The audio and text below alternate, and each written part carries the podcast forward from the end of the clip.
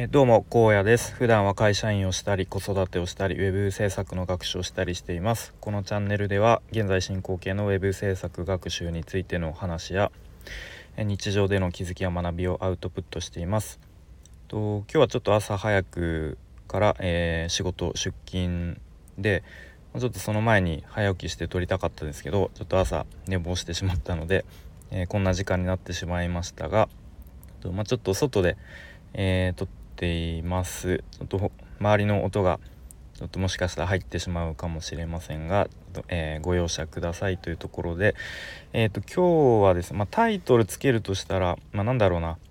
まあ、なんか副業で稼いでいくことについてみたいな感じになるかなと思うんですけど、まあ、ちょっとなんとなく今ぼんやりと考えていることを話そうと思う回になるので、えー、まあ、特に結論とかはないですしもしかしたらちょっと前の放送と、まあ、なんか被るところ同じこと言ってるなっていうところもあるかと思いますが、えー、まあそんな感じでやっていこうと思います。でまあ過去の放送でもね、ま、何度か話していることなんですけど、まあ、最近ちょっとこう自分のやるべきことに、まあ、結構迷っているような状況で、まあ、なんかこう何か目の前のことに没頭できできないというかなんか注力できていないという、まあ、そんなこうちょっと日々を過ごしていますと。でまあ理由はいくつかあるんですけれどもと、まあ、まずま僕自身ウェブ制作、まあ、ウェブ制作の中でも、まあ、コーディングというなんだなんだろうこう、まあ、コーディングについてですねの勉強をまあ1年以上やってきてでまあ実際にまあ、最低限、まあ、本当に最低限のレベルですが、まあ、一応こうお仕事をいただいて、まあ、稼ぐっていうスキルは、まあ、身につけられたかなっていうまあその辺までこうちょっとこうなんだろう、まあ、山を登ってこれたかなっていう感じなんですけれども、まあ、実際に、えっと、去年かな去年の、まあ、秋から冬にかけて、とまあ、友達の紹介という形だったんですけど実際にコーディングの実案件をやってみたりとか、まあ、あとは、まあ、このスタイフでもと一時期もう毎日のように話していたスラッシュというスクールですね。でどんなスクールだったかというと、えー、フリーランスウェブクリエイター育成スクールっていう、まあ、そんなスクールで、まあ、そのスクールを受講して、まあ、一応卒業という形で、えーまあ、そのスクールを、まあ、卒業したりしていろいろと思うことがあったんですね。で、まあ、いわゆる副業でまあなんだろう、まあ、本当いわゆる副業ですね、えっと、パラレルワークではない方のなんかこうちょっとサブ的な感じの位置づけの副業として、まあ、ウェブ制作で、まあ、特にコーディングで、えー、稼ぎ続けていくっていうのは、まあ、かなり厳しいし消耗するなっていうことを、うんまあ、自分で、まあ、実体験としてもこう感じたというところですね。でまあ、というのも、まあ、コーディングの案件っていうのは比較的低単価で、えー、単納期になりがちだしあとはクライアントワークなので、まあ、基本的に日中に、まあ、やり取りすることが、まあ、ほとんどです。まああのー、まあ、実際にはコーダーさんはこう直接クライアントとやり取りするっていうことはほとんどなくて、まあ、デザイナーとか、えっと、ディレクターの方から、まあ、その指示が来るっていう、まあ、感じですね。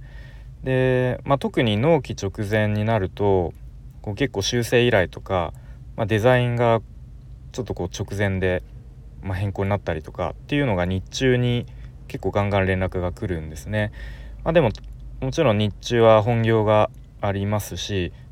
まあ、土日とか休みの日でもあのー、子供がちっちゃいとねなかなか自分のこう好きなことを日中にできないということで対応がもう夜にどうしてもなってしまうと、まあ、そうなるとあの必然的に睡眠時間を削ることになってしまったりとか、まあ、そんな感じでなかなかこうハードだなと消耗するなっていうところででずっとこれをやっていくっていうのは、まあ、ちょっといろんなところに支障が出るなというふうに本当に感じたっていうところですね。まあ、あとはそのさっき言ったスラッシュってスクールに入ってまああのなんだろうな、まあ、教わったというか教わったり、まあ、自分で感じたことで言うと、まあ、コーディングだけで、まあ、ずっとこう稼ぎ続ける活躍し続けるっていうのは、まあ、ちょっとおすすめしないですよっていうことをまあ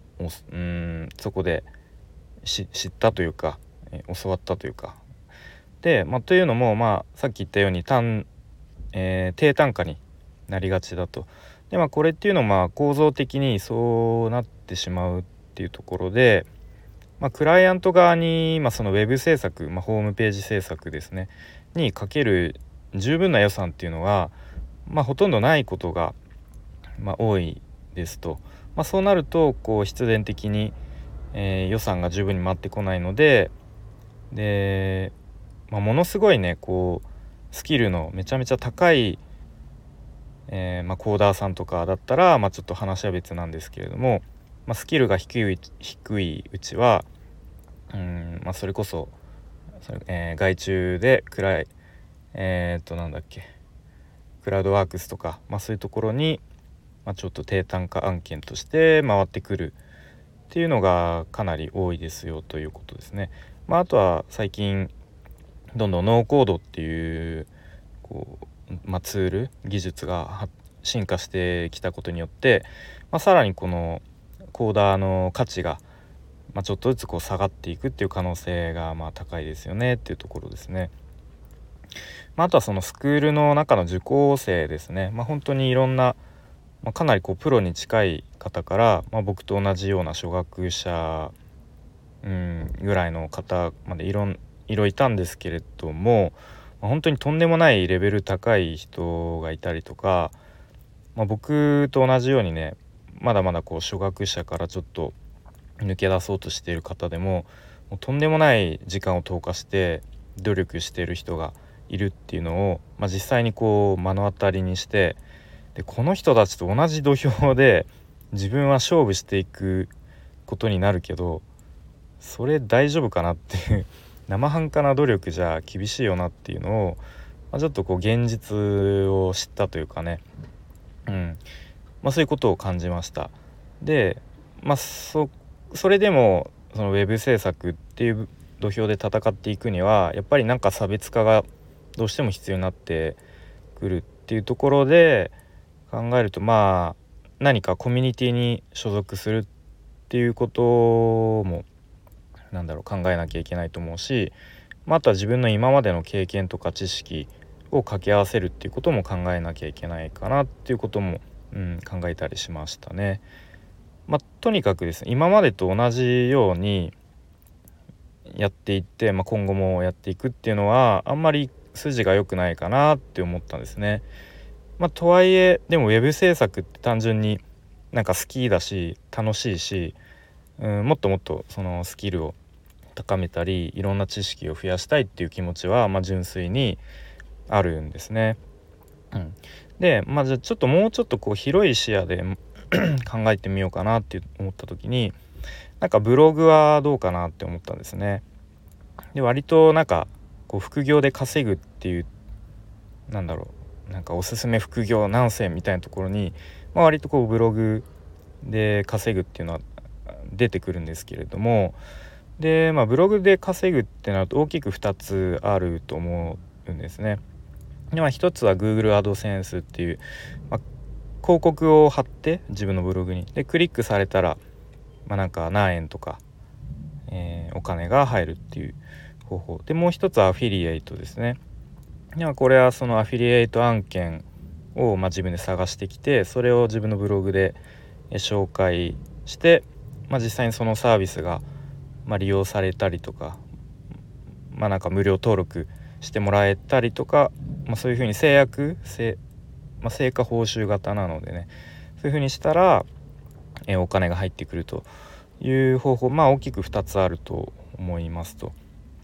で、まあ、Google AdSense の方は単価が低いし、まあ、かなりアクセス数が集まるサイトじゃないと、まあ、厳しいですよね。うん、じゃあやっぱり比較的稼ぎやすいのはアフィリエイトかなって思うんですけれどもなんか今まで僕アフィリエイトで稼ぐっていうことに対してあんまりいい印象がなかったんですね。でまあ多分それっていうのが、まあ、結構プログラミングが結構一時期流行ったのかな、まあ、今よりも結構、うん、流行ってた時期があると思ってまあ2年前ぐらいですかね。1年前2年前とかは多分こうプログラミングスクールにどんどんこうアフィリエイトで流してそそこに流して稼いでる人がいっぱいいたからかなと思っていて。で、まあ、それっていうのが多分なんだろうな。単純にプログラミングスクールが稼げるから。でなんかでも稼ぐことしか考えてない人が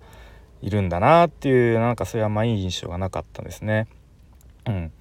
まあ、でもその稼ぐっていうのは本質的にはこう価値を提供すること誰かの悩みを解決することで、まあ、結果としてこうお金をその対価として得られるっていうことだと思うので、うんまあ、もちろん僕がこうアフィリエイトまあ、もしやろうって思った時にも、まあ、ちょっとその本質を忘れないようにしたいなというふうには思っていますと。はい、で、えーとまあ、ちょっと話がそれたような気がするんですけどじゃあブログを書くっていうことはどういうことかなと思った時にさっきのあのウェブ制作のうんコーディングに比べると比較的自分のペースで作業できるかなって思ったんですね。で、まあ、やっぱクライアントがいるとそのどうしてもこうそっちの、えー、対応とかに